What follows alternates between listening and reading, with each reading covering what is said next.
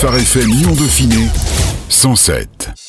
L'invité. Cette semaine, Phare FM Lyon Dauphiné organise son traditionnel radio don d'automne, l'occasion de récolter des fonds pour terminer l'année et s'assurer une année 2023 viable, mais aussi de revenir sur le don et sa pertinence encore aujourd'hui en 2022.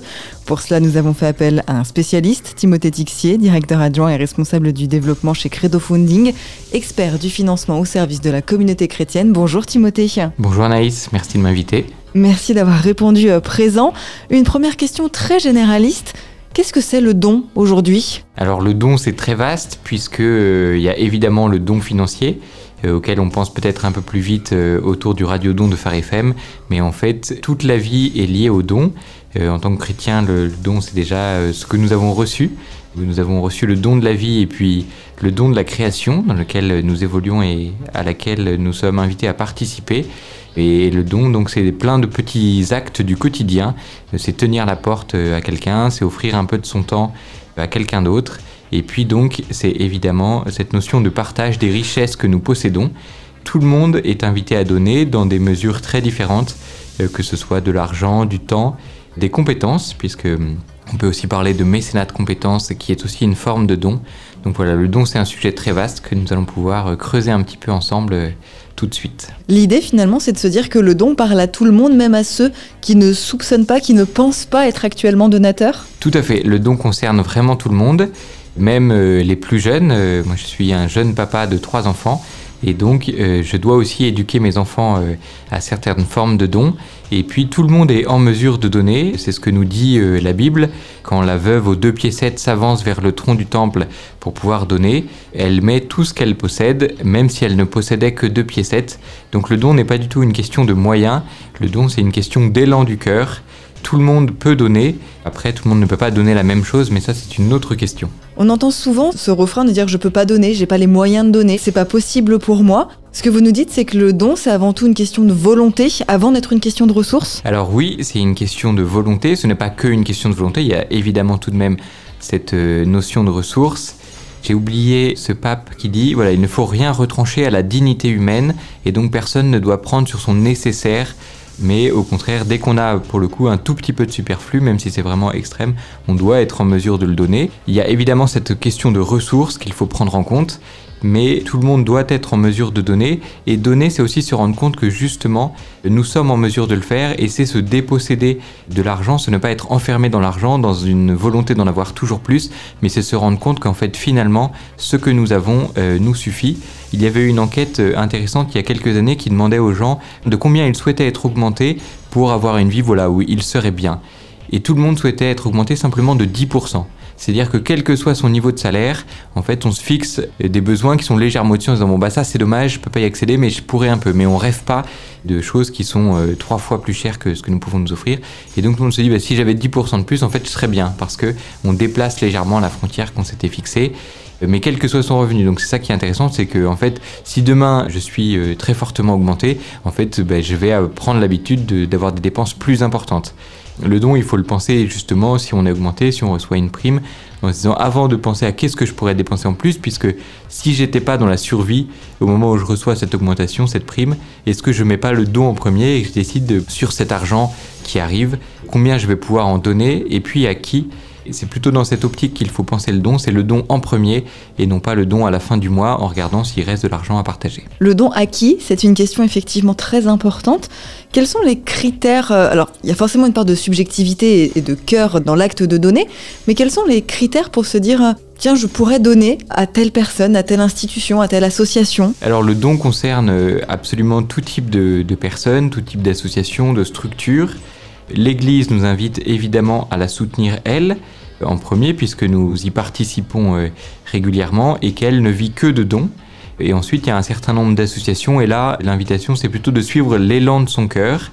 Certains vont être plus marqués par des projets euh, à l'étranger, d'autres au contraire vont être plus marqués par la personne qui mendie au pas de leur porte. Certains vont vouloir aider vraiment des associations euh, très grosses et reconnues. Au contraire, d'autres vont dire bah non, euh, si elles sont très grosses et reconnues, euh, c'est qu'elles ont déjà beaucoup d'argent et donc je vais plutôt privilégier des plus petits. Et d'autres vont même ne pas donner à des structures mais directement à des personnes. Voilà, je connais ce couple d'amis qui est dans le besoin et plutôt que passer par une association, je vais pouvoir leur donner à eux directement, soit une somme d'argent, soit un appareil d'électroménager dont je n'ai plus besoin, etc., des vêtements d'enfants. Tout le monde peut recevoir des dons, et puis c'est important aussi de savoir demander des dons. En fait, puisque il est important pour nous de donner, cela fait partie de notre nature humaine. Nous sommes invités à être en société, à entrer en partage, et eh bien c'est aussi important de savoir dire voilà, je suis dans le besoin, j'ai besoin de toi. Est-ce que tu peux me soutenir donc soit par un don euh, matériel, soit par un don financier? Et c'est aussi important voilà d'entendre la justesse de ces appels de ces différents organismes qui disent voilà nous ne sommes rien sans vous, même si c'est nous qui œuvrons sur le terrain, euh, sur un plan culturel, sur un plan euh, éducatif, sur un plan social. Le donateur est pleinement acteur de ce projet puisque c'est lui qui par son don de temps, de compétences ou par son don financier permet que l'œuvre ait lieu. Pourquoi donner? Qu'est-ce que ça implique? Qu'est-ce que ça profite peut-être aussi même aux donateurs? Alors donner c'est vraiment dans la nature humaine, donner c'est déjà rendre en fait, puisque Saint Paul nous le dit, qu'as-tu que tu n'as reçu? En fait tout ce que nous avons aujourd'hui, notre vie, euh, la terre sur laquelle euh, nous grandissons, nos compétences, tout cela ce sont des dons de Dieu que nous sommes amenés à faire euh, fructifier et donc en fait, tout ce que je possède aujourd'hui, c'est quelque chose qui m'a été donné. Et donc je ne fais que transmettre euh, ces dons reçus. Parfois je les transforme un peu, euh, puisque voilà, je cultive ces compétences et je vais les redonner d'une autre manière. Mais voilà, le don est vraiment dans la nature humaine. C'est ce qui nous fait aussi co-créateurs. Par ce don, nous œuvrons d'une manière ou d'une autre à l'ensemble de la création. Et puis voilà, nous sommes vraiment des êtres de relation. Là, c'est le pape François qui a vraiment insisté dans l'audate aussi sur toutes les relations que nous entretenons avec la terre, avec Dieu, avec les hommes et puis avec nous-mêmes. Et donc dans cette relation avec les hommes, cette notion d'entraide, de charité euh, aussi, comme l'a longtemps euh, appelé l'Église, est extrêmement importante.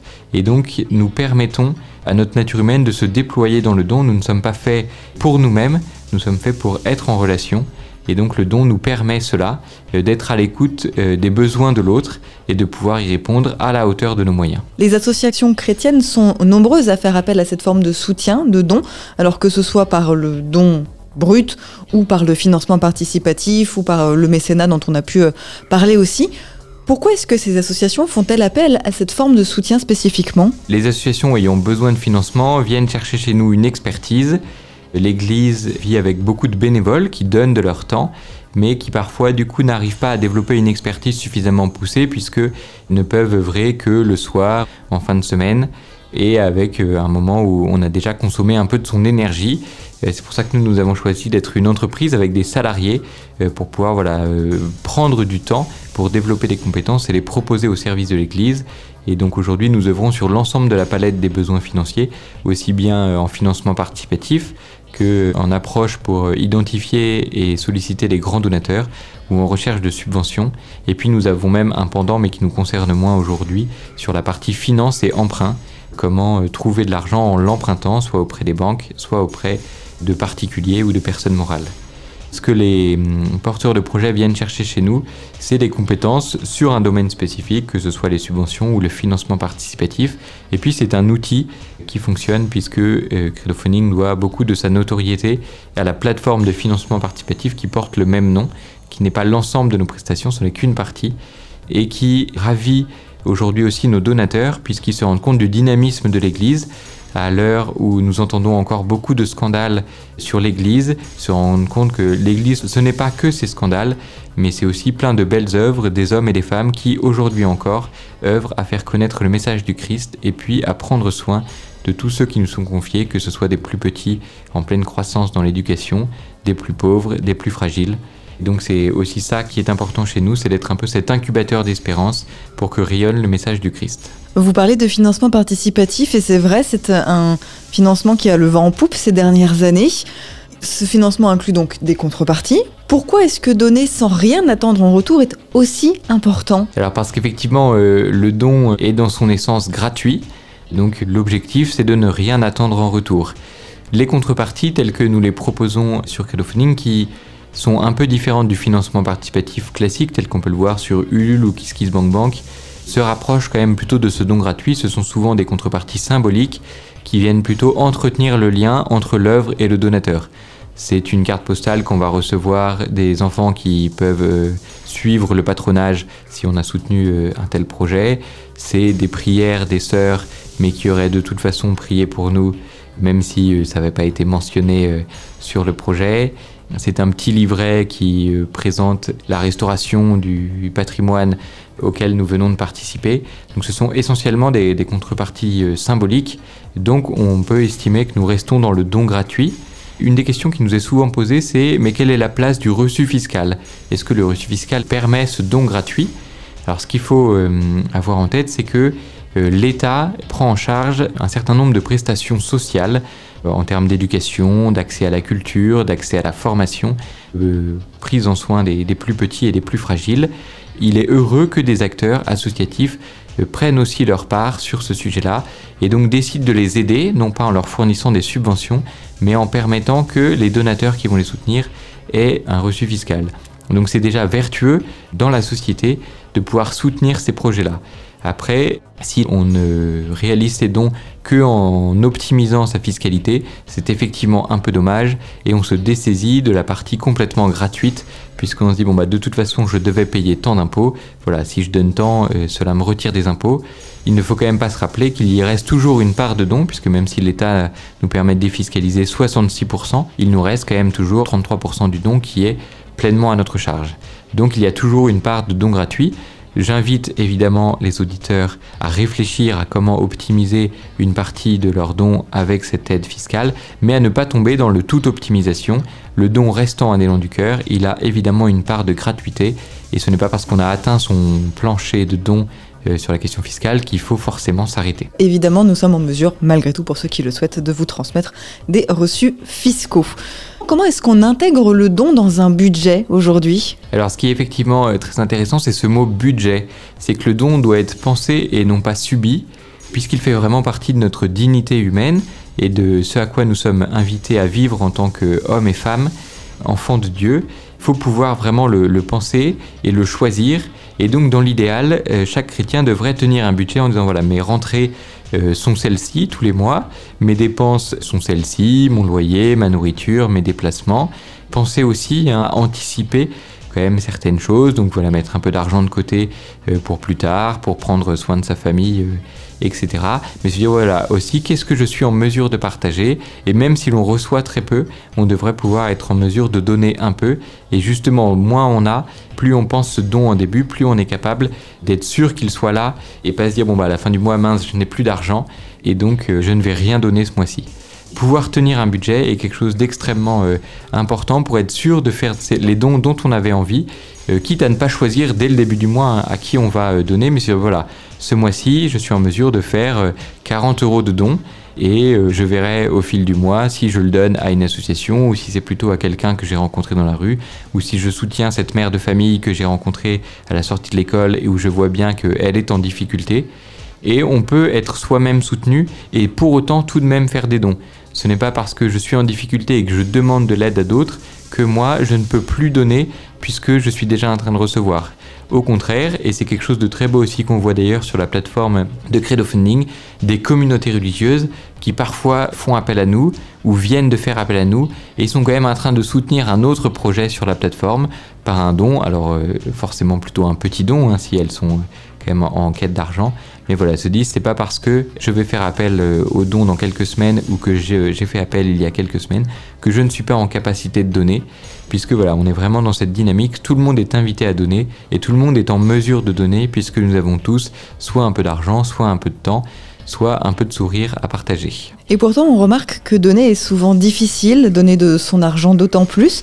Pourquoi c'est si difficile aujourd'hui de faire un don et de se délester d'une partie de, de cet argent? Parce que nous vivons dans un monde où nous sommes souvent appelés à avoir toujours plus nous vivons aussi dans un monde qui est assez anxiogène. On se dit mais de quoi sera fait demain? Est-ce que je peux vraiment me séparer de cet argent alors que j'en aurais peut-être euh, besoin demain? Nous, c'est une interrogation qu'on a eue au tout début du confinement, euh, puisque nous l'avions constaté, euh, les précédentes crises que nous avons connues alors que crowdfunding était déjà lancé, avaient plutôt été des moments où les gens avaient ralenti leurs dons, voire complètement arrêté. Je pense par exemple aux attentats c'est un moment qui suscite un choc profond et pendant 2-3 jours, les gens ne donnent plus du tout.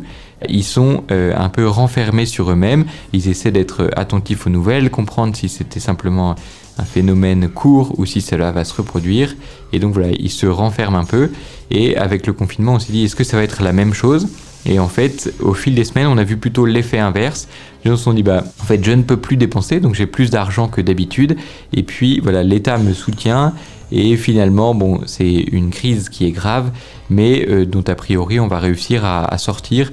Et donc voilà, les gens se sont euh, montrés très généreux. Ce climat un peu anxiogène, puisqu'il y a plein de sujets en ce moment, on nous parle aussi euh, d'inflation très forte. Cela peut être incitatif à plutôt conserver son argent. Mais en fait, l'idée, c'est plutôt de hum, se soutenir mutuellement tous ensemble et se dire que si aujourd'hui c'est moi qui suis en capacité de donner et que je soutiens mes frères, peut-être que demain c'est moi qui serai dans le besoin et c'est eux qui me soutiendront euh, à leur tour. C'est vraiment ça aussi, faire société, vivre en communauté. Cette anxiété explique cette crainte du don. On a toujours peur de manquer, on se dit toujours euh, que mais moi je suis pas si riche, en fait c'est quelqu'un d'autre de plus riche qui devrait donner, mais c'est pas du tout à ce à quoi nous sommes appelés et tout le monde vraiment est en capacité de donner, y compris ceux qui sont en train de recevoir. On l'entend euh, régulièrement tous les ans, des gens qui nous disent ah bah j'attends de pouvoir euh, vous donner 150 euros parce que 20 euros c'est pas beaucoup. Comment est-ce qu'on peut arriver aussi à faire prendre conscience à chacun que si on peut donner 5 euros, il vaut mieux donner 5 euros qu'attendre peut-être 10 ans de pouvoir en donner 150 Alors il y a effectivement cette idée qu'il ne faut pas attendre puisque beaucoup de choses que nous ne faisons pas aujourd'hui, finalement, nous ne le ferons jamais. C'est le problème de repousser toujours au lendemain nos actions. Même ces 5 euros comptent, et nous on le voit, euh, la plateforme crowdfunding a déjà levé plusieurs dizaines de millions d'euros avec un don moyen qui est de 150 euros. Donc c'est relativement faible comparé à des millions. Mais voilà, parce que des dizaines de milliers de personnes, maintenant je crois que nous sommes à 64 000 personnes inscrites sur la plateforme, ont fait des dons. Alors certains en ont fait plusieurs. Et puis ce 150 euros, c'est le don moyen, mais il y a des dons de 5 euros et puis des dons de plusieurs milliers d'euros. Euh, et chaque don compte. C'est ça qui est vraiment important. Donc l'idée, c'est de ne pas attendre, mais de pouvoir faire ce que nous sommes capables de faire aujourd'hui. C'est un peu comme si on disait à un enfant, bah, ne participe pas à la vie de la société, tu es trop petit, tu participeras quand tu seras plus grand. En fait, non, chacun est appelé à la hauteur de ses moyens, de ses compétences, à participer à la vie de la société. Et donc, c'est aussi vrai pour euh, les donateurs. Et puis, nous nous éduquons nous-mêmes aussi aux dons. Si on prend l'habitude de donner régulièrement 5 euros, le jour où on aura plus d'argent, on sera aussi plus facilement enclin à le donner. Alors que si nous attendons toujours, le jour où nous serons effectivement en capacité de donner 150 euros, on sera peut-être en train de se dire bon, 150 euros, c'est pas beaucoup, je vais peut-être attendre de pouvoir donner 500 euros, et finalement, on ne donnera pas ces 150 euros.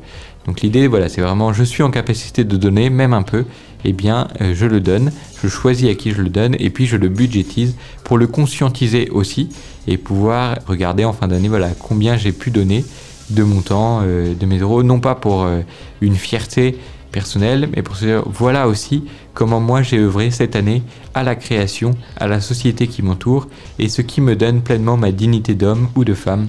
Je suis co-créateur avec le créateur et c'est quelque chose qui doit nous rendre pleinement heureux. Quel conseil vous donneriez aujourd'hui aux auditeurs qui nous écoutent, qui ont peut-être jamais donné, qui entendent un petit peu ça et qui se disent ouais le don j'ai jamais expérimenté ça Qu'est-ce que vous aimeriez leur dire? Quel conseil vous aimeriez leur donner? Pour ceux qui ne l'ont jamais vraiment fait, c'est de passer à l'acte. Et puis euh, rapidement, dans la journée, c'est voilà, à qui je pourrais donner sachant que ça peut être vraiment euh, tous ces exemples que j'ai cités, cette personne que l'on croise euh, dans la rue, cette famille que l'on connaît qui est un peu plus en difficulté, ou cette œuvre que l'on apprécie depuis plusieurs années. Voilà, te dire ça y est, au moins je l'ai fait une fois, j'ai donné, et c'est quelque chose de relativement simple. D'ailleurs, toutes les structures aussi travaillent à simplifier ce don. On voit maintenant des dons sans contact, des dons en ligne, des dons par SMS. Les structures facilitent aussi les manières de donner. Le premier conseil, ça serait vraiment de passer à l'acte. Et puis le second, ça serait de budgétiser justement un peu. C'est donc de dire, voilà, qu'est-ce que j'ai envie de donner par rapport à mes revenus L'Église nous parle souvent de la dîme, euh, c'est 10%. C'est quelque chose à vraiment réfléchir selon ses capacités, puisqu'en fait, ce ne serait pas juste que tout le monde donne 10%. Certains 10%, euh, ça concerne vraiment encore leur nécessaire. Ils ne sont pas en capacité de donner 10%. Et à l'inverse, certains qui ont tellement de superflu, 10% ça représente quand même pas grand-chose. Ils ont déjà largement de quoi vivre. donc voilà, c'est quand même un guide que l'Église nous donne, donc il est intéressant pour euh, les gens qui ont une vie assez normale, qui sont dans la moyenne des revenus financiers. Mais voilà, il ne faut pas s'y accrocher. mordicus, c'est quelqu'un très riche qui dirait Bah non, moi c'est bon, je suis même déjà en train de donner 12%, donc je suis vraiment très généreux. Et à l'inverse, voilà, quelqu'un qui est en difficulté, il peut évidemment donner moins, mais ne rien donner serait vraiment dommage. Donc voilà un peu les trois conseils. Donner tout de suite, au moins une première fois, budgétiser son don et puis réfléchir avec ce guide que l'Église nous donne des 10%, mais se rappeler que voilà, c'est simplement un guide et pas du tout euh, une finalité. Et personne n'est en incapacité de donner. Nous avons tous quelque chose à donner. Merci beaucoup Timothée Tixi. On rappelle donc que vous êtes le directeur adjoint et le responsable du développement chez Credo Funding, l'expert en financement au service de la communauté chrétienne. Et vous pouvez donc soutenir Phare FM Lyon Dauphiné tout au long de cette semaine de Radio Don. Vous pouvez nous passer un coup de fil au 04 69 00 81 50 ou nous soutenir très simplement sur le pharefm.com slash Lyon. Merci beaucoup Timothée. Merci beaucoup Naïs. Phare FM Lyon Dauphiné. 107 107